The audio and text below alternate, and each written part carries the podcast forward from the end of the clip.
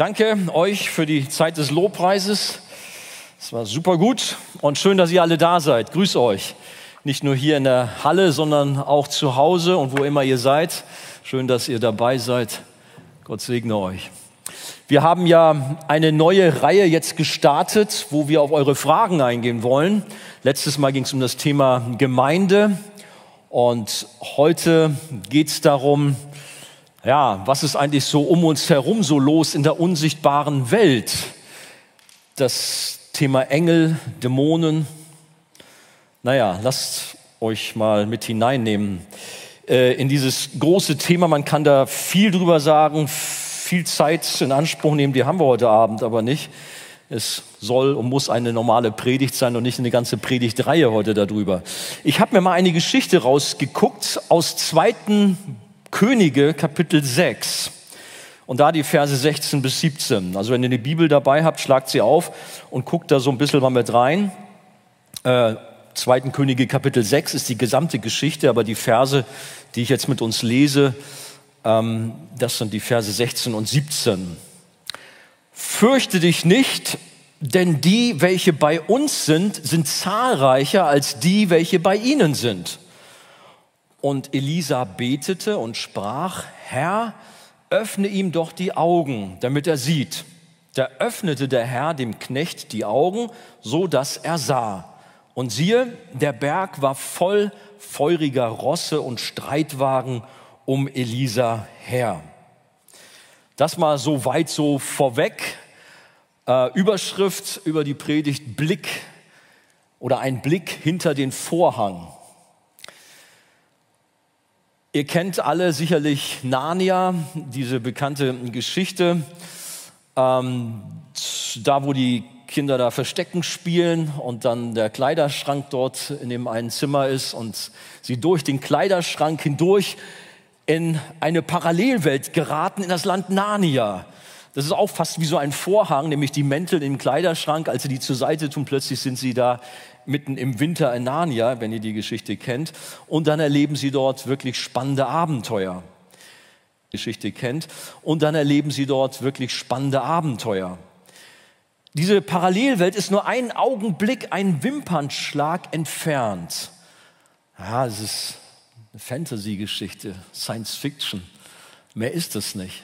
Sagt vielleicht einer hier oder zu Hause, wir hier um uns herum sehen, ist nicht alles.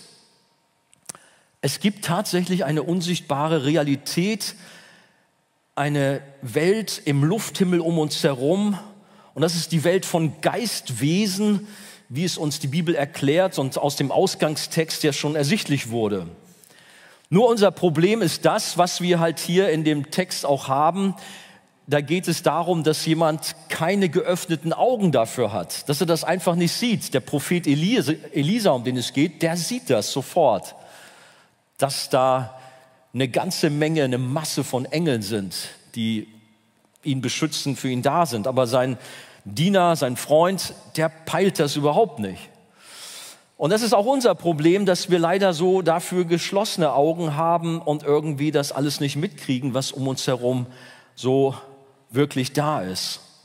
Eine Wahrheit, die uns, wie gesagt, die Bibel deutlich macht. Und die erklärt uns, dass Gottes Volk von Engeln nicht nur ein bisschen, sondern komplett umgeben und beschützt ist. Ich bin so ein Typ, ich stelle mir das oft kindlich vor, wenn ich in schwierigen Situationen bin. Ich weiß so damals bei besonderen Prüfungen, Herausforderungen, da habe ich mich tatsächlich hingesetzt und gesagt, okay Gott, du hast gesagt in deinem Wort, es gibt Engel, die für uns da sind, die du ausgesandt hast. Und ja, so wird das jetzt genauso sein. Ich sitze hier so auf meinem Bett, dann ist da vielleicht Gabriel und da ist vielleicht Michael und viele andere Namen oder eigentlich gibt es nicht mehr Namen in der Bibel, aber wer weiß, was noch für Engel da so sind. Ja, naja gut, anfassen kann ich ihn nicht, aber er wird da sein. Und glaub mir, ich habe mich tatsächlich so auch beruhigt und mir Mut gemacht, okay, du bist nicht alleine. Klar, Gott selbst ist da, Jesus ist da, der Heilige Geist ist da, aber er hat auch tatsächlich seine Engel geschickt, die mir zur Seite stehen und hat mir immer wieder auch Mut gemacht. Und so möchte ich euch jetzt auch mal einen Geschmack machen. Macht doch mal eure inneren Augen auf und seht diese mächtigen Engel hier an den Wänden, die dort hier, gerade hier in der Arche heute Abend stehen und diesen Gottesdienst miterleben. Eins, zwei, drei, vier, da sind viel mehr. Da noch mehr. Ich weiß nicht, könnt ihr euch das so vorstellen? Ich glaube, sie sind da. Ich habe mal vielleicht das vorweg, ehe ich das wieder vergesse, das kommt mir gerade so spontan in den Sinn. Ich habe mal eine riesengroße Jugendveranstaltung erlebt. Das war so ein Bundesjugendforum in Fulda, viele Jahre zurück. Und wir waren da so mit, ich glaube, 2000 jungen Christen zusammen.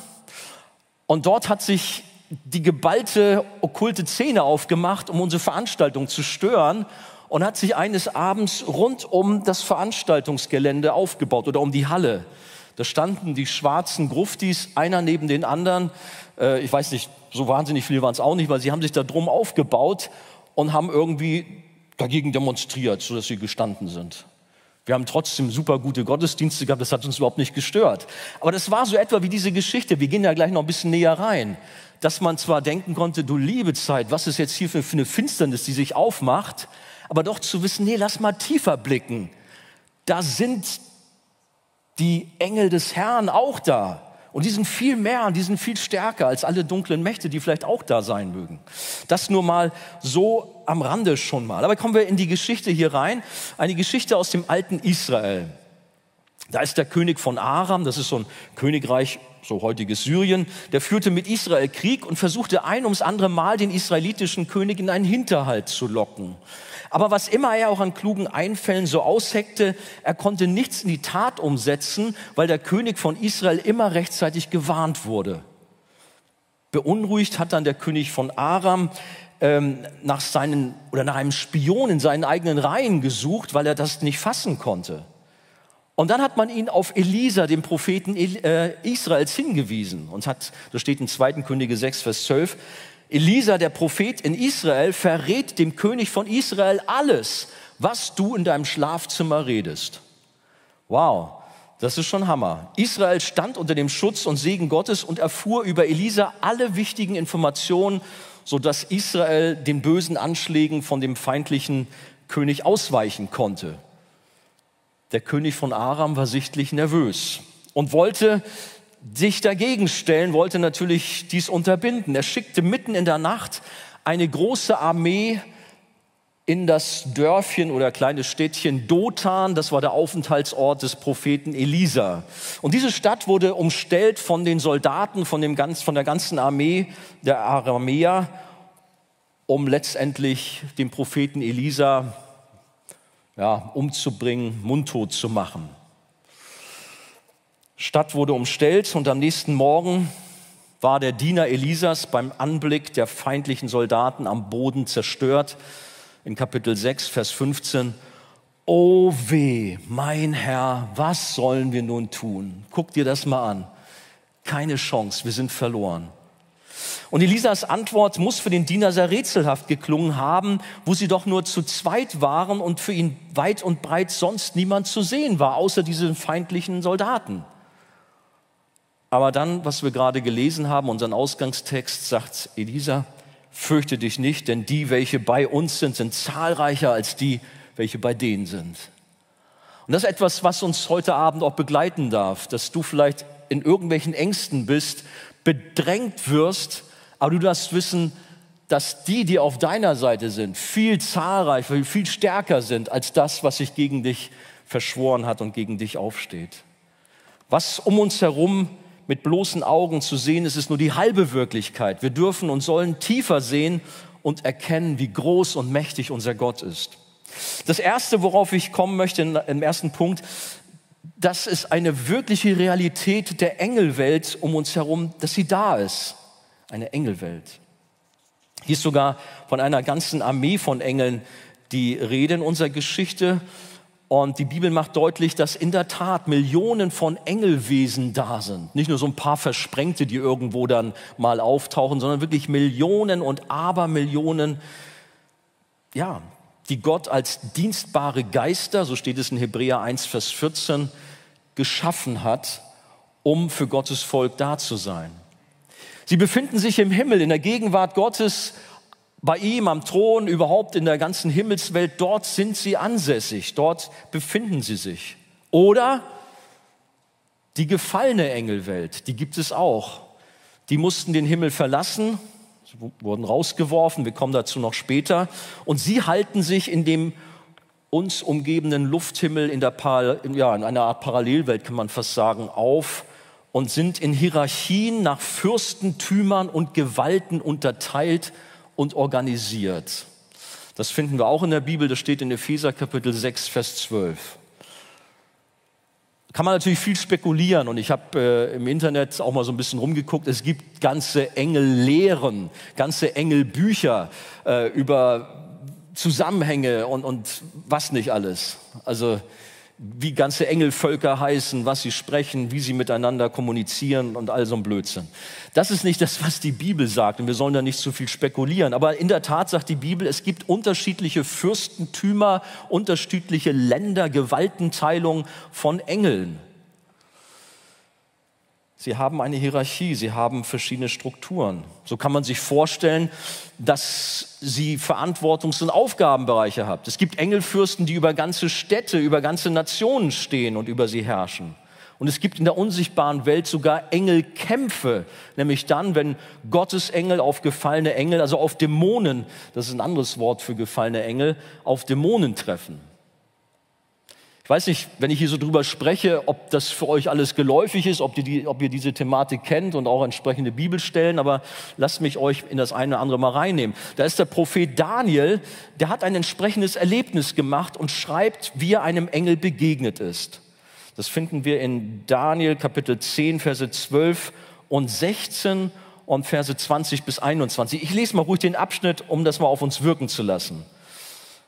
Also der Engel hat zu Daniel gesagt, hab keine Angst, ermutigte er mich. Du wolltest gern erkennen, was Gott tun will und hast dich vor ihm gedemütigt. Schon an dem Tag, als du anfingst zu beten, hat er dich erhört. Darum bin ich nun zu dir gekommen. Aber der Engelfürst des Perserreichs stellte sich mir entgegen und hielt mich 21 Tage lang auf. Doch dann kam mir Michael zu Hilfe, einer der höchsten Engelfürsten. Ihm konnte ich den Kampf gegen den Engelfürsten der Perser überlassen. Jetzt bin ich hier, um dir zu erzählen, wie es in späterer Zeit mit deinem Volk weitergeht. Denn was du nun von mir erfährst, liegt noch in ferner Zukunft. Als er so zu mir redete, blickte ich zu Boden und brachte kein Wort mehr heraus. Der Engel, der aussah wie ein Mensch, berührte meine Lippen und ich konnte widersprechen. Ich sagte zu ihm, mein Herr, deine Erscheinung lässt mich zittern wie eine Frau in den Wehen. Sie hat mir alle Kraft genommen. Und dann eben ein paar Verse später, er entgegnete, weißt du überhaupt, warum ich zu dir gekommen bin? Ich will dir die Botschaft anvertrauen, die im Buch der Wahrheit aufgeschrieben ist. Doch bald muss ich wieder umkehren, um den Kampf mit dem Engelfürsten der Perser zu Ende zu führen. Wenn ich ihn besiegt habe, wird der Engelfürst von Griechenland mich angreifen. Gegen diese beiden steht mir allein Michael bei, der Engelfürst eures Volkes. Michael, der Engelfürst von Israel ist da auch eine Information, die durchkommt, dass also Michael, der große Erzengel, zuständig ist für Israel und damit auch für die Gemeinde Gottes, also auch für uns, das nur mal so am Rande bemerkt. Aber wenn man das mal so auf sich wirken lässt, also das ist ein Engel, der tatsächlich in der unsichtbaren Welt Kämpfe hat gegen irgendwelche Engelfürsten, die über da ist von Persien und Griechenland die Rede, vielleicht über Frankreich, Norwegen, Dänemark oder was weiß ich. Also so muss man sich das ja vorstellen. Wer weiß, was über Hamburg los ist.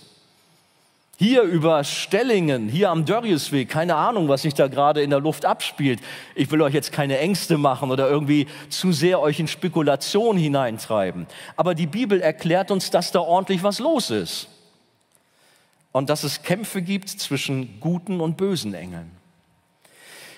Menschen haben immer wieder so ihre Probleme mit der Bibel, dem christlichen Glauben, aber Schutzengel sind für sie keine Frage. Denn sie glauben, die sind für sie da und helfen ihnen in brenzligen Situationen. Sie glauben, jeder hat auch so seinen eigenen Schutzengel. Ich habe hier so etwas mitgebracht, das kann man sich so in manchen Dekogeschäften kaufen. Das ist so eine Streichholzschachtel mit so einem kleinen Engel da drin. Kann ich in die Tasche stecken und habe jetzt endlich immer einen Schutzengel dabei. So stellen sich das die Menschen oft so vor, dass so der Engel dann bei mir ist. Ja, sieht ganz niedlich aus. Sie haben also tatsächlich sehr komische Vorstellungen manchmal von Engeln, da kommen wir gleich noch zu. Aber es ist ja richtig, tatsächlich gibt es Engel, die beschützen, die tatsächlich Schutzengel sind. Ob nun jeder Mensch einen hat, das sage ich jetzt damit nicht. Was ich sagen kann, dass wir als Volk Gottes, als Kinder Gottes, wir haben nicht nur einen Schutzengel, sondern eine Menge von Engeln, die für uns da sind. Das ist eine Wahrheit der Schrift. Aber es gibt tatsächlich eine Menge wundersamer Geschichten, wo übernatürlich Bewahrung geschehen ist. Ich habe auch selber manches da erlebt. Aber das will ich heute Abend hier nicht erzählen, das kann ich euch mal persönlich erzählen. Aber in der Tat habe ich da auch selber Erfahrungen gemacht. Aber ich fand eine Geschichte sehr spannend von einer Familie, die in einem Altbau wohnte. Eines Abends konnte das kleine Kind nicht schlafen in seinem Kinderzimmer und rief ein ums andere Mal die Eltern ganz aufgeregt, hier steht ein Engel im Zimmer. Und die Eltern, nein, du bist ganz alleine und wir sind da und schlaf doch. Aber immer wieder passierte das, hier ist ein Engel. Und irgendwann waren die Eltern dann doch irgendwo beunruhigt, das Kind ist so ganz aufgeregt, nehmen wir das doch mal und gehen zusammen ins Wohnzimmer und irgendwann beruhigt es sich und dann legen wir es wieder hin. Kaum waren sie im Wohnzimmer, da hörten sie ein mächtiges Getöse im Kinderzimmer nebenan. Was war geschehen? Da war ein großer Kachelofen direkt neben dem Kinderbett oder quasi über dem Kinderbett und der krachte zusammen und zerstörte und begrub das Kinderbett unter sich. Eine Bewahrung, die in der Tat diesem Engel irgendwie zuzuschreiben ist, der dafür gesorgt hat, dass die Eltern das Kind aus dem Bett geholt haben. Es gibt viele Geschichten, auch bei Autounfällen, wo Menschen sich nicht erklären können. Ich habe gar nicht gebremst, ich konnte gar nicht mehr bremsen. Normalerweise musste ich da voll reinknallen, aber irgendwie bin ich dran vorbeigekommen. Ich habe keine Ahnung, wie das passiert ist. Da waren sicherlich dann Engel am Werk und haben Bewahrung geschenkt. Übrigens spricht die Bibel über 350 Mal von Engeln. Und sie sind alles andere als kleine, süße, pausbäckige Jungs mit blonden Lockenköpfchen. Und nun habe ich euch mal ein Bild mitgebracht. Ich weiß nicht, ob wir das hier einblenden können. Äh, ja, ein bisschen höher noch. Das ist mit dem, das, das der erste Engel. Äh, versucht mal ganz nach oben zu scrollen. Ja, da, schaut doch mal. Das ist so oft eine Vorstellung, die wir so haben, wie so die Engel so aussehen. Kleine, süße Jungs oder Mädchen, ähm, so ein bisschen Flügelchen da oben mit Pausbäckchen und die sind dann da und fliegen umher und helfen uns. Habt ihr auch so Vorstellungen von Engeln? Ich hoffe nicht. Das nächste Mal, das ist ein ganz bekanntes Bild, äh, scrollt mal höher. Ähm, da ist ein Bild von einer Brücke, wo zwei Kinder drauf sind und wie ein Engel dann, ja, das ist dann schon eher, wie man sich einen Engel vorstellt ja, so eine Frau mit lockigem Haar, ja, aber ein bisschen größer, ein bisschen stärker schon. Und irgendwie, wenn man noch weiter runterkommt, ah, da, da sind so zwei kleine Kinder, die gehen über eine Brücke, über so einen reißenden Fluss. Dieses Bild hing bei meiner Oma über ihrem Bett. Und ich kann mich daran erinnern, dass ich dort in dem Bett, wenn wir meine Oma besucht mal haben, dass ich dort geschlafen habe und ich fühlte mich da ganz gut. Dachte, ach ja, so ungefähr bist du jetzt, das ist ein Engel, der passt auf dich auf. Also das ist auch so ein klassisches Bild aus der Malerei irgendwie. Mal gucken, was habe ich noch zu bieten, wenn die Technik das hinkriegt. Äh, ja, ich habe das schlecht vorbereitet, ich nehme die Schuld auf mich. Weil jetzt kommt noch irgendwie wie so ein Bild von einem Kriegsengel, wie man sich den Erzengel Michael vorzustellen hat, möglicherweise. Ja, da kommt er langsam, da kommt er langsam ins Bild. Ja, so ungefähr. Na, äh, ja. Das reicht schon. Also so, so ungefähr stellt man sich dann vor, okay, das ist kein pausbäckiger, lockenköpfiger kleiner Engel, sondern ein mächtiger Kriegsengel, der sich gegen die Feinde wendet. Und so stellt man sich, oder in diesem Fall hat man sich den Erzengel Michael vorgestellt, der dort die Kämpfe bestreitet, vielleicht gegen den Engelfürsten von Persien oder Griechenland. Nun haben wir hier bei Elisa aber nicht nur, ist nicht nur vom einem Engel die Rede, sondern von einem ganzen Engel her. Und da gibt es, glaube ich, auch noch ein Bild. Es ist nämlich gar nicht so einfach, was zu finden, aber so, das tauchte dann irgendwo im Netz auf. Jesus in der Mitte, um, um ihn herum. Ja, letztendlich nicht nur Tausende oder nicht nur Hunderte, nicht nur Tausende, sondern Hunderttausende oder besser gesagt Millionen und Abermillionen von Engeln, die den Himmel bevölkern, die auf der Seite der Kinder Gottes sind. Glaubt ihr das? Ihr seid so schweigsam. ja, okay. Weil das ist das eigentlich, was die Bibel uns deutlich macht. In dieser Geschichte steht von einer Armee und auch zum Beispiel bei der Geburt von Jesus, als die Hirten auf dem Feld sind und dann plötzlich das Licht angeht und der Engel ihnen die frohe Botschaft verkündigt, ihr habt es im Kopf, Weihnachten. Plötzlich der Himmel ist auf, der Vorhang wird ein wenig gelüftet und wir sehen gewaltige Engel, Heerscharen oder wie heißt es da, die dort plötzlich den äh, Himmel bevölkern und ja, Lobpreis machen. Ja, 350 Mal also Engel in der Bibel, die aber, wie gesagt, anders sind als so, wie sich das die Menschen oft vorstellen.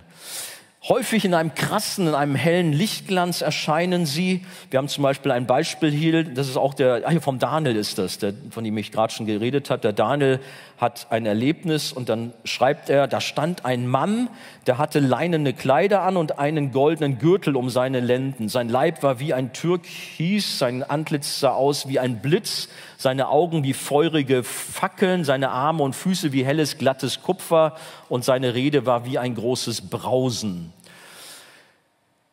Da ist von einem Engel die Rede, wir haben eine Parallelstelle fast in Offenbarung 1, da sieht Johannes, der Apostel, Jesus, der auch in einer ähnlichen Weise beschrieben wird.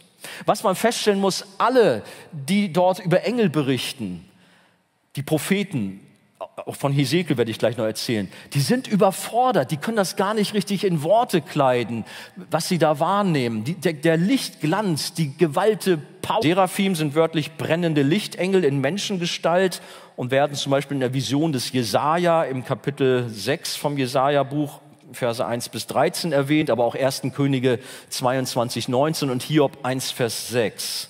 Das sind Wesen, Engelwesen mit sechs Flügeln, wobei sie mit Flügeln ihr Antlitz bedecken, mit zwei bedecken sie ihre Füße und mit zweien äh, sind sie geflogen.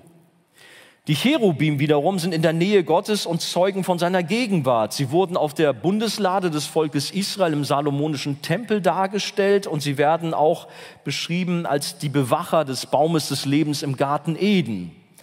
Das ist noch alles irgendwo verständlich. Aber dann ist da der Prophet Hesekiel und der ist wirklich überfordert, wenn er ein Cherubim oder Cherubim-Mehrzahl äh, dieser himmlischen Wesen beschreiben muss. Das klingt nach halb Mensch, halb Tier. Da kommt sogar eine Art Fahrzeug drin vor und wir werden irgendwie an Star Wars oder an irgendetwas ähnliches erinnert. Aus Zeitgründen lese ich das jetzt nicht. Das ist natürlich viel zu viel Text. Ich habe ja gerade mal schon Ausdruck gegeben. Aber schreibt euch das mal auf und nimmt das mal in Ruhe mit und lasst es auf euch wirken. Hesekiel Kapitel 1, die Verse 4 bis 28. Also echt der Hammer, was er da so sieht. Also Leopard, Adler, Menschengesicht. Also es mischt sich alles. Und ja, richtiges Bein, aber auch ein Huf von einem Büffel oder wie das alles so beschrieben wird. Dann sieht er da Räder mit Augen drauf. Also sehr, sehr, ja, sehr eindrucksvoll, sehr geheimnisvoll. Manch einer mag vielleicht fast Angst kriegen. Da waren dann von vier himmlischen Wesen die Rede, die rauschten mit ihren Flügeln wie das Brausen großer Wassermassen. Oder wenn sie sich bewegten, dann ging das wieder Blitz hin und her. Es gab manche Leute, die haben dann gesagt, ja, das sind Außerirdische gewesen, die Hesekiel da gesehen hat und die er dann einfach beschrieben hat. Auch in der Offenbarung Kapitel 4 finden wir diese mitunter unheimlichen oder auch faszinierenden Beschreibungen über Engelwesen, da vor dem Thron Gottes. Und auch der Johannes, der die Offenbarung geschrieben hat, der kann das kaum in Worte kleiden, wie er dort den Thron Gottes wahrnimmt, was das alles ist. Engel treten nicht nur bei den entscheidenden Eckdaten der Heilsgeschichte auf, also bei Christi Geburt habe ich gerade schon gesagt, bei der Auferstehung, als die Frauen dorthin kamen zum Grab, es war leer, wer hat ihnen dort erzählt, was los ist? Es waren Engel. Oder bei der Himmelfahrt, als die Jünger mit offenem Mund da standen, ah, jetzt ist Jesus weg. Die Engel kamen, hey, locker bleiben, genauso wie er jetzt gerade in den Himmel gefahren ist, wird er wiederkommen. Also Engel sind immer an diesen Eckdaten da, aber nicht nur da, sondern sie sind uns als Kinder Gottes zu Hilfe geschickt. Also insofern doch Schutzengel auch. Wir lesen als Definition von Engeln, ich habe das vorhin schon kurz angerissen, Hebräer 1, Vers 14, dort steht, sind sie nicht alle dienstbare Geister, ausgesandt zum Dienst um derer willen, welche das Heil ererben sollen. Engel sind dienstbare, also nochmal, offene Augen, wir sind nicht allein hier, sondern Gott hat uns seine Hilfe gestellt. Nun haben wir in unserer Geschichte, wenn wir darauf zurückkommen, nicht nur mit einem Engel zu tun, sondern gleich ein riesiges Heer von Engeln mit ja, möglicherweise zigtausend Engelkämpfern. Und das ist das, was mir auch schon ein Trost gibt, dass ich weiß, okay, auch wenn wirklich wahnsinnig viele Feinde sich gegen mich aufgemacht haben, die Armee des Himmels ist immer größer und stärker. Möge der Herr uns manchmal so ein bisschen den Vorhang lüften lassen, dass wir sehen, was sich dahinter verbirgt. Ich glaube, dass manch einer von uns mehr erlebt hat, als er eigentlich denkt. Ich habe gerade schon von mir selber erzählt, dass ich tatsächlich da auch schon so ein, zwei Erlebnisse gemacht hatte. Die Bibel sagt nämlich in Hebräer 13, Vers 2, vernachlässigt nicht die Gastfreundschaft, denn durch sie haben etliche ohne ihr Wissen Engel beherbergt. Habt ihr gehört? Also seid gastfreundlich. Wer weiß, wenn ihr da bei euch ins Haus reinlasst. Irgendwie einen netten Engel der euch vielleicht auch was Gutes dann tut. Wir dürfen also damit rechnen, dass uns Engel begegnen, wie seinerzeit auch bei Gideon in Richter 6, Verse 11 bis 14 oder bei Abraham und Sarah, 1. Mose 18, Verse 1 bis 3 oder auch bei Lot mit seiner Familie, 1. Mose 19, 1 bis 2. Engel sind gekommen, um zu ermutigen, zu informieren und auch um zu retten. Und das Gleiche dürfen auch wir erleben heute. Bei all dem ist aber wichtig, dass es nur dienstbare Geister Gottes sind und keine Wesen, die wir womöglich anhimmeln, die wir verehren, äh, die wir womöglich anbeten sogar, denn all das ist das, was Menschen daraus machen. Es gibt wahnsinnige Engelkulte.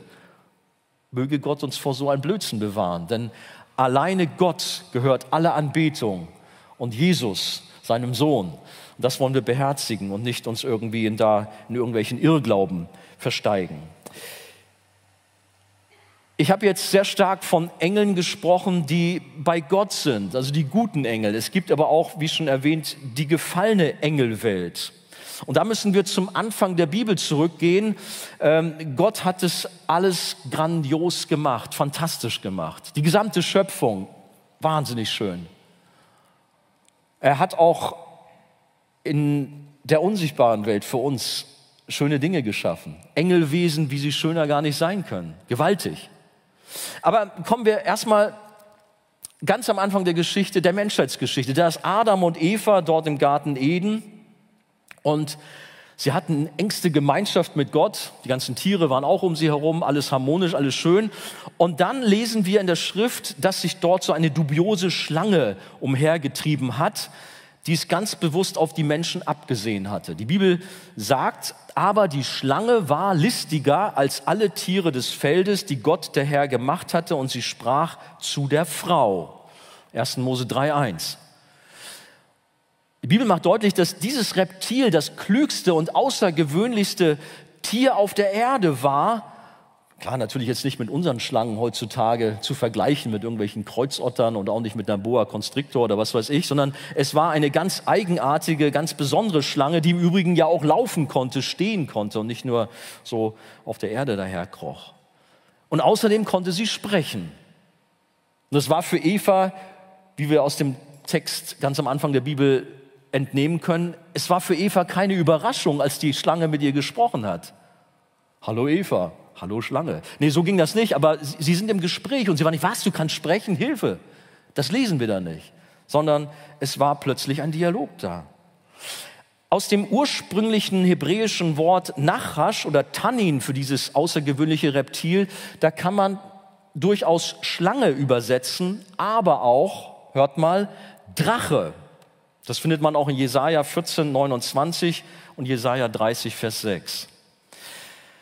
Wir wissen natürlich, dass es nicht nur ein außergewöhnliches Reptil war, sondern sich da ein ganz anderes Geschöpf offenbarte, nämlich der gefallene Engel oder Erzengel Luzifer.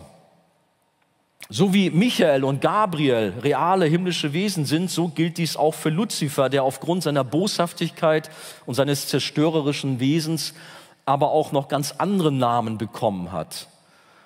Und die Bibel erklärt, man nennt ihn Satan, Teufel, Durcheinanderbringer, Feind, Widersacher, Vater der Lüge, Drache oder eben auch alte Schlange. Er war einmal der oberste Erzengel Gottes, der sich hier im Garten Eden als Schlange tarnt und dem Menschen verdeckt begegnet. Und das ist eigentlich sein Wesen, immer wieder sich zu tarnen und sich an Menschen heranzumachen, er ist ein Meister des Verstellens, sagt die Bibel in 2. Korinther 11, Vers 14. Nun darf man sich Luzifer, das heißt übrigens Lichtträger, also keineswegs als den Teufel vorstellen, wie er aus dem Mittelalter uns beschrieben wird oder aus dem Kasperle-Theater mit Hörnern und mit einem Pferdefuß, mit einem Pferdeschwanz, irgendwie mit so einem Dreizack in der Hand, so als Chef der Hölle. Er ist nicht der Chef der Hölle. Er wird selber einmal in der Hölle landen. Aber so stellen sich das die Menschen vor und so ist es auch in der Literaturgeschichte immer wieder ähm, hervorgehoben worden. Nein, mit dem Teufel oder mit Luzifer hatte Gott sich das schönste und herrlichste Engelwesen zunächst mal erschaffen und ihm offensichtlich die leitende Funktion in seinem himmlischen Hofstaat übertragen, wie wir aus den Worten des Propheten Hesekiel entnehmen können. In Kapitel 28, die Verse 1 bis 19. Da ist so eine Beschreibung eines imaginären Königs von Tyrus. Aber wenn man das auf sich wirken lässt, es kann kein menschlicher König sein, es muss die Beschreibung von Luzifer sein. Lass mich da mal zwei Ver oder drei Verse lesen. Ezekiel 28, Verse 12 bis 15. Gott sagt über ihn, du warst der Inbegriff der Vollkommenheit, voll Weisheit und voll Vollendung und vollendeter Schönheit. Du lebtest in Eden, dem Garten Gottes, und trugst Edelsteine jeder Art, Karneol, Topas, Jaspis, Türkis, Onyx, Nephrit, Saphir, Rubin und Smaragd. Sie waren kunstvoll verarbeitet und in feinstes Gold eingefasst. Ich schmückte dich mit ihnen an dem Tag, als ich dich schuf. Auf meinem heiligen Berg ließ ich dich wohnen. Ein Cherub schützte dich mit ausgebreiteten Flügeln und zwischen feurigen Steinen gingst du umher. Als ich dich schuf, warst warst du untadelig und vollkommen, doch dann fingst du an, Unrecht zu tun. Er war der höchste Diener Gottes, bis ihm dies zu Kopf stieg. Er rebellierte und wollte so sein wie Gott. Und das ist die Ursünde schlechthin, die auch in uns Menschen drinsteckt. Wir wollen selber entscheiden. Wir wollen frei sein. Wir wollen von Gott nichts wissen, wir unser eigenes Ding machen. Und das wollte er auch. Das wiederum ließ ihn unweigerlich in die Tiefe stürzen, denn Gott bestrafte ihn und verstieß ihn. Das lesen wir in Jesaja 14, Verse 12 bis 17, in 2. Petrus 2, Vers 4 und Judas Kapitel 6. Es war aber nicht Gott, der mit Satan kämpfte. Das ist immer das, was Menschen daraus machen. Auf der einen Seite ist Gott und auf der anderen Seite ist der Teufel und die beiden, die kämpfen jetzt immer. So ein dualistisches Denken. Das ist falsch. Gott ist da oben, er ist der Herr aller Herren, er regiert und herrscht. Und hier kämpft Michael und Luzifer, Michael und der Teufel, das ist die Ebene. Nur um das mal auch deutlich zu sagen. Michael hat diese Revolte niedergeschlagen, die Satan angezettelt hat. Wir lesen, dann brach im Himmel ein Krieg aus. Michael und seine Engel, Engel griffen den Drachen an. Der Drache schlug mit seinem Heer von Engeln zurück, doch sie verloren den Kampf und durften nicht länger im Himmel bleiben. Der große Drache ist niemand anders als der Teufel oder Satan, die listige Schlange, die schon immer die ganze Welt verführt hat. Er wurde mit allen seinen Engeln aus dem Himmel auf die Erde hinuntergeschickt gestürzt. So steht es in Offenbarung Kapitel 12, Verse 7 bis 9. Als Jesus am Kreuz starb, wurde damit die große Verheißung erfüllt und der Schlange der Kopf zertreten. Könnt ihr euch daran erinnern? Der Sündenfall war da, großes Chaos. Aber die Verheißung war da, es wird einmal jemand kommen und der wird der Erlöser sein und der wird dieser Schlange den Kopf zertreten. 1. Mose 3,15. Jesus selbst sagt über seinen Kreuzestod, jetzt ergeht ein Gericht über diese Welt. Nun wird der Fürst dieser Welt, das ist Satan, hinausgeworfen werden. Johannes 12, 31. Satan und seine gefallenen Dämonenengel wurden besiegt, Römer 16, 20, und ihnen wurde endgültig der Zugang zum Himmel verwehrt, der zuvor offensichtlich noch punktuell für Satan möglich war, wie es die Geschichte von Hiob zeigt. Hiob 1, Vers 6 und Hiob 2, Vers 1. Mitunter wird Satan als Gegengott bezeichnet, aber er ist und bleibt nur ein gefallenes Engelwesen. Er ist nicht allwissend, er ist nicht allmächtig, nicht allgegenwärtig und nicht unveränderlich. Er ist überhaupt nicht wie Gott. Wir haben, einen, wir haben einen liebevollen Vater, einen Papa. Er ist der Vater der Lüge. Er will zerstören. Er will kaputt machen. Gott ist vollkommen rein und heilig und der Teufel durch und durch verdorben und böse. Nein, Gott allein regiert diese Welt und er hat das Sagen. Und es ist gut zu wissen, weil es gibt viele Christen, die haben Angst. Angst vor dunklen Mächten, Angst vor Dämonen. Das brauchen wir nicht. Nicht nur, dass zwei Drittel der Engel auf Gottes Seite sind, der Teufel selbst ist absolut unter der Kontrolle Gottes, wie uns gerade auch die Geschichte von Hiob zeigt. Und Martin Luther hat ihn den Kettenhund Gottes genannt. Das heißt, er agiert nur im Rahmen der souveränen Ziele Gottes, um die Dinge zu tun, die der Herr in seiner ewigen Entscheidung für die Errettung der Sünder und die Zerstörung des Bösen vorherbestimmt hat.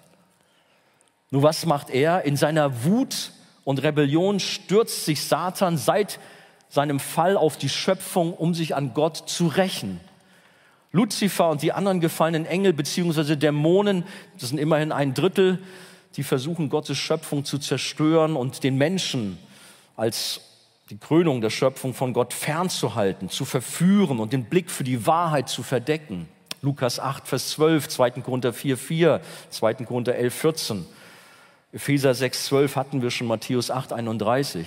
Und dieses zerstörerische, buchstäblich dämonische Wirken hat in den Jahrtausenden der Menschheitsgeschichte auf der ganzen Welt furchtbar gewütet. Wenn wir um uns herum gucken, all das Böse ist ein Auswuchs von dem, was der Teufel und seine Dämonen anstellen. Die Irrwege, die Ungerechtigkeit, die Lieblosigkeit, der Hass, die Kriege, Umweltkatastrophen, Krankheit – alles klar eine Folge der Sünde, aber auch des Bösen. Die alte Schlange ist heute mehr denn je im Werk. Und so komme ich zum Zweiten. Wir sind im Kampf mit gefallenen Engeln. Es gibt leider einige Christen, die trotz der himmlischen Übermacht überall eher Teufel und Dämonen vermuten. Vielleicht ist es für unsere Kreise nicht so bekannt. Aber ich habe immer wieder solche lieben Mitchristen erlebt, die wahnsinnig in Angst sind und die hinter jedem Busch, hinter jedem Haus, sogar hinter jedem Kopfkissen Dämonen vermuten und anfangen, geistliche Kriegsführung zu betreiben und die Dämonen auszutreiben oder ihnen äh, Kommandos zu verbieten, über dem Himmel, über Hamburg zu sehen. Also ein Blödsinn. Ihr glaubt gar nicht, was es da alles gibt. Aber wir dürfen nicht vergessen, in der Schlacht um Golgatha hat Jesus den feindlichen Oberbefehlshaber und seine Armeen der Finsternis am Kreuz ein für alle Mal besiegt. Und das ist das, was das Kreuz für uns auch bedeutet. Er hat den Satan damals und seine Dämonen öffentlich zur Schau gestellt. Es gibt diese starken Verse in Kolosser 2,15. Jesus hat die Mächte und Gewalten ihrer Macht entkleidet und sie öffentlich zur Schau gestellt und hat einen Triumph aus ihnen gemacht in Christus. Uns bedroht, darum brauchen wir keine Angst zu haben. Auch wenn du Albträume hast, auch wenn immer wieder sich irgendwas scheinbar sich gegen dich verschwört, hab keine Angst. Gott ist auf deiner Seite und er ist stärker. Er ist größer als alles, was um uns herum sich gegen uns aufbaut. Aber wie verhalten wir uns nun diesem unsichtbaren Feind gegenüber, der schließlich alles dran setzt, uns zu bekämpfen? Denn er hasst alles, was zu Gott gehört. So wie du das stellst, so wie du ein Kind Gottes wirst, hast du einen üblen Feind. Aber keine Angst. Wir haben Anteil am Sieg unseres Herrn, so sagt es Hebräer 2, Vers 14. Aber wie ist es in diesem Kampf? Wie sollen wir das alles machen? Die Bibel sagt, denn unser Kampf richtet sich nicht gegen Fleisch und Blut, sondern gegen die Herrschaften, gegen die Gewalten, gegen die Weltbeherrscher der Finsternis dieser Weltzeit, gegen die geistlichen Mächte der Bosheit in den himmlischen Regionen. Epheser 6, 12 nochmal. Also unser täglicher Kampf hat nichts mit einem Kampf gegen Menschen zu tun, die uns nicht wohlgesonnen sind. Klar, dein Chef ist nervig. Dein Lehrer, deine Lehrerin in der Schule, klar, das ist alles nicht so einfach. Aber das sind nicht die eigentlichen Kämpfe, die wir haben, sondern das, was dahinter steht. Und das sind eben dunkle Mächte, das ist Satan und seine Dämonen. Sie sehen Hass unter den Menschen, fördern die Kriminalität, die Kriege, das Unrecht und das Leid dieser Welt. Satan ist ein Durcheinanderbringer, ein Diabolos. Er bringt falsche Heilslehren, antigöttliche Philosophien, um die Menschen durcheinander zu bringen und um das wahre Licht zu verdecken. Paulus warnt nicht umsonst an einer Stelle, seht zu, dass euch niemand einfange durch Philosophie und leeren Trug, gegründet auf die Lehre von Menschen und auf die Mächte der Welt und nicht auf Christus. Kolosser 2, Vers 8. Ich habe einen Buchtipp mitgebracht von C.S. Lewis. Das ist übrigens auch der Typ, der Narnia geschrieben hat, die Chroniken von Narnia. Hat einige gute Bücher geschrieben. Dieses hier heißt Dienstanweisung für einen Unterteufel. Da beschreibt das C.S. Lewis auf ganz gut lesbare Art und Weise, wie halt der Feind versucht, Menschen zu attackieren, zu verführen, sie kaputt zu machen und wie halt dort auch in dieser Hierarchie ein Ober-, ein Unterteufel Instruktionen gibt. Nur mal so am Rande so ein Buchtipp. Letztlich dient es dazu, damit wir geöffnete Augen haben, was eigentlich um uns herum passiert. Wir sollen nicht dem Feind auf den Leim gehen. Er will uns eigentlich übrigens auch vernichten. Wenn es möglich wäre, würde er uns alle kaputt machen. Aber Gott beschützt seine Kinder. Dennoch warnt Petrus nicht lässig zu werden. Das wollen wir auch nicht. Es gibt diesen berühmten Vers in 1. Petrus 5, Vers 8. Seid nüchtern und wacht, denn euer Widersacher, der Teufel, geht umher wie ein brüllender Löwe und sucht, wen er verschlinge. Der Teufel ist also keine harmlose Hauskatze, mit der man mal so eben mal so einen Deal machen kann, sondern er ist ein brüllender Löwe. Und das vielleicht als Warnung an Leute unter uns, die tatsächlich versuchen, so ein bisschen mit der christlichen in der Welt, in der Sünde noch ihr Glück zu suchen, ist ein gefährliches Spiel. Du spielst mit dem Feuer. Manch einer meint, so ein gewagtes Doppeln zu können. Das funktioniert nicht. In Epheser 6 sind Christen angesprochen und Paulus warnt nicht ohne Grund, gebt dem Teufel keinen Raum. Epheser 4, Vers 27. Gebt dem Teufel keinen Raum. Gebt ihm nicht den kleinen Finger. Das machst du, indem du dich mit der Sünde wieder einlässt, die du doch eigentlich verlassen hast. Indem du wieder zurückgehst an die Orte, wo Gott dich rausgeholt hast. Da, wo du in der Finsternis festsetzt. Gott hat dich gerettet. Jesus hat dich herausgeholt. Was machst du?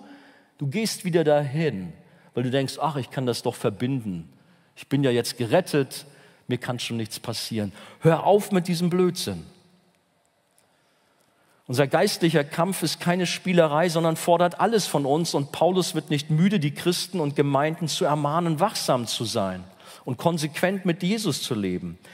Als Christ hat man die Seiten gewechselt. Man folgt nicht mehr dem System der Welt, gehört nicht mehr zum Machtbereich der Finsternis, sondern wir sind Bürger des Himmels. Und von der Aufgabe her sind wir sogar Botschafter an der Stelle von Christus hier auf der Erde. Was heißt das? Damit gehören wir zur Armee Gottes und wir werden automatisch zur Zielscheibe feindlicher Attacken. Nochmal, unser Feind ist nicht ein ungerechter Arbeitgeber oder Lehrer oder eine aufgewiegelte Kollegen- oder Schülerschaft, die uns mobbt und fertig machen will, weil wir an Jesus glauben, sondern es sind letztlich böse, dunkle Mächte, die dahinter stecken und diese Angriffe initiieren. Aber wir haben Waffen. Epheser Kapitel 6 wäre ein Thema ganz alleine macht uns das deutlich, dass wir eine geistliche Waffenrüstung anlegen sollen, dass wir beten sollen, dass wir das Wort Gottes benutzen sollen als Schwert, dass es unsere Stärke, unsere Kraft ist. Letztendlich, wenn wir Epheser 6 auf uns wirken lassen, wir sollen Jesus anziehen, in Christus sein. Dann sind wir gewappnet. Die Bibel sagt, so seid nun Gott untertan, widersteht dem Teufel, so flieht er von euch. Naht euch zu Gott, so naht er sich euch. Jakobus 4, Vers 7. Manchmal machen Christen nur leider genau das Gegenteil. Sie verlassen die enge Beziehung zu Gott und sie wenden sich wieder der Welt zu. Sie führen ein Leben in der Sünde, sind schwammig, sind halbherzig dabei und brauchen sich nicht zu wundern, wenn es in ihrem Leben nicht vorwärts geht. Aber der Teufel ist besiegt und ganz am Ende werden Satan und sein Gefolge in den Feuersee, in die Hölle geworfen. Er ist nicht der Chef der Hölle, ganz und gar nicht. Und dort in diesem Feuersee werden sie Tag und Nacht gequält werden. So erklärt uns das Offenbarung 20, Vers 10. Ich komme Richtung Ende. Wir sollen offene Augen für die Wirklichkeit haben. Mein dritter Punkt. Wenn wir zurückgehen zu unserer Geschichte, da war dieser Diener des Propheten Elisa, er war blind für die eigentliche Wirklichkeit. Er sah zwar sehr wohl die Stärke und die Größe des Feindes dort, also die Armee der Aramäer, und er sah auch seine eigene Schwäche und das Unvermögen, aber er sah nicht das, was auch noch wirklich da war in der unsichtbaren Welt. Er konnte nicht tiefer blicken. Der Vorhang war noch nicht gelüftet. Und vielleicht ist es bei dir auch so dass du heute Abend mal diese Schau bekommen sollst, was wirklich da ist und was dir helfen soll und Mut machen soll. Erst nachdem Elisa um offene Augen für ihn gebetet hat, erkannte auch er die befreiende Wahrheit. Nochmal, und Elisa betete und sprach, Herr, öffne ihm doch die Augen, damit er sieht. Da öffnete der Herr dem Knecht die Augen, so dass er sah. Und siehe, der Berg war voll feuriger Rosse und Streitwagen rings um Elisa her. Rings um sie her lagerte eine gewaltige himmlische Streitmacht, die die Schwierigkeiten verblassen ließ und die alle Feinde klein aussehen ließ. Ich wünsche mir so, Herr, gib mir, gib uns geöffnete Augen in unseren Schwierigkeiten, in unseren Herausforderungen, dass wir sehen, wir sind nicht allein. Was siehst du? Schaust du nur mit deinem physischen Auge so das, was um dich herum ist und äh, alles, was dich bedroht und du siehst nur den schwarzen Fleck an der Wand und ziehst dich daran hoch und alles ist so schlecht und alles so böse? Haben wir geöffnete Augen für die Kraft Gottes? Ich wünsche mir so, dass wir den richtigen Durchblick haben für das, was wirklich um uns herum geschieht. Wir nehmen so vieles auf, so viele Schreckensbilder, die uns mutlos machen und uns Furcht einflößen. So viel Negatives, auch in der Gemeinde und du lässt dich davon blenden, einen geistlichen Niedergang in der Gesellschaft und überhaupt die vielen Nöte, die Bedrohung, auch vielleicht in deiner Familie, bei dir ganz persönlich. Ja, plötzlich ist man über Nacht umlagert von Feinden. Wie oft ist man beunruhigt und weiß nicht, wie es weitergehen soll. Plötzlich hat man vor lauter feindlichen Armeen und Schwierigkeiten den Blick für das Wesentliche, für Gottes Macht verloren. Wir brauchen geöffnete Augen, denn die Hilfe, die Rettung des Herrn, sie ist bei uns. Glaubt ihr das? Seid ihr da? Ein paar. Er hat uns nicht als Weisen zurückgelassen, die verzweifelt um ihr Überleben kämpfen müssen. Nein, Jesus hat uns den Heiligen Geist als mächtigen Beistand gesandt und wenn nötig schickt uns der Vater im Himmel ganze Armeen von Engelheeren zu Hilfe. Im Fall des Elisa waren die Engelheere nun aufmarschiert, feurige Pferde und Kampfwagen. Der Berg rings um Elisa und seinem Diener funkelte durch den Feuerglanz der himmlischen Streitmacht. Und tatsächlich, Hebräer 1, Vers 7 sagt, von den Engeln zwar sagt er, er macht seine Engel zu Winden und seine Diener zu Feuerflammen. Engel erscheinen oft als helles Licht wie Feuer. Nun wissen wir ja generell als Christen um Gottes Beistand, um seine Nähe in unserem Leben, aber ist uns das immer in dem Maß bewusst, wie es dort Elisa mit seinem Diener erlebt hat? Die Stimmung des Dieners hatte sich mit einem Mal komplett geändert, denn er hatte jetzt den Durchblick. Die Angst war der Zuversicht und Sicherheit gewichen. Darum wünsche ich mir auch für uns, dass wir beten, Herr, schenke mir geöffnete Augen. Herr, lass mich sehen, was auf meinem Arbeitsplatz wirklich los ist, in der Schule, in der Uni, dass ich eben nicht alleine bin, sondern dass du da bist. Gott schickt uns seine Hilfe. Und es gibt so einen wunderschönen Psalm, den könnte ich fast oder habe ich vielleicht sogar jemanden als Taufspruch gegeben, passt gut dazu, Psalm 91, Verse 11 bis 12. Denn er hat seinen Engeln befohlen, dass sie dich behüten auf allen deinen Wegen, dass sie dich auf den Händen tragen und du deinen Fuß nicht an einen Stein stoßest. Dieser Spruch gilt dir, dir ganz persönlich. Dir, der du jetzt gerade wahnsinnige Angst hast, wie es weitergeht in deinem Leben, was vielleicht in der nächsten Woche kommt. Gott hat seine Engel gesandt, die dich tragen, die dich beschützen auf all deinen Wegen, sodass du dir deinen Fuß nicht stößt. Großartige Zusage. Auch wenn wir uns klein und schwach vorkommen und manchmal denken, ey Mann, was um mich herum sich abspielt, das ist doch nur die Hölle. Nein, der Himmel ist ganz nah. Er ist bei dir. Bibel ist voll davon. Erinnern wir uns an den Beistand der Engel bei Josua, unmittelbar vor der Einnahme von Jericho. Der Engelfürst des himmlischen Heeres kam, um Josua, den irdischen Heerführer, zu ermutigen. Josua 5, Verse 13 bis 15. Oder denken wir an die Hilfe des Himmels bei den drei Männern im Feuerofen, Daniel 3, 23 bis 28. Oder bei Daniel in der Löwengrube, Daniel 6, Vers 23. Oder bei der Versorgung und der Depression des Elia. Er war am Ende, wollte nicht mehr leben. 1. Könige 19,7. Aber Engel waren da und haben ihn aufgerichtet, haben ihn versorgt. Oder bei der Befreiung des Petrus aus dem Gefängnis. Der war als nächster dran, um den Kopf kürzer gemacht zu werden. Aber Engel haben ihn nachts aus dem Gefängnis rausgeholt. Apostelgeschichte 12, 7 bis 11. Bibel ist voller Berichte von Engel, die Menschen bewahren, retten, stärken, ermutigen und unterstützen. Und heute ist es nicht anders. Habt nur geöffnete Augen dafür, erkenne sie. Gott ist auf unserer Seite. Wir brauchen uns vor niemanden zu fürchten. Wenn Gott für uns ist, wie heißt es, wer kann gegen uns sein? Römer 8, 31. Nachdem Gott seinen Leuten die Augen geöffnet hat, endet die Geschichte damit, dass Gott den Feinden die Augen verschließt. Das ist interessant. Gottes Volk bekommt geöffnete Augen, die Hilfe Gottes und den Feinden werden die Augen verschlossen. Sie sind blind. Sie peilen nichts mehr. So ich manchmal den Eindruck auch in unserer Welt. Die Feinde Gottes sind blind. Sie verstehen nichts mehr. Sie gehen in die Irre. Und hier ist es so in der Geschichte von Elisa, man kann die blinden Soldaten plötzlich irgendwo hinführen, sodass sie nichts mehr anstellen können. Manchmal hat Gott so auch schon unsere Gegner außer Gefecht gesetzt.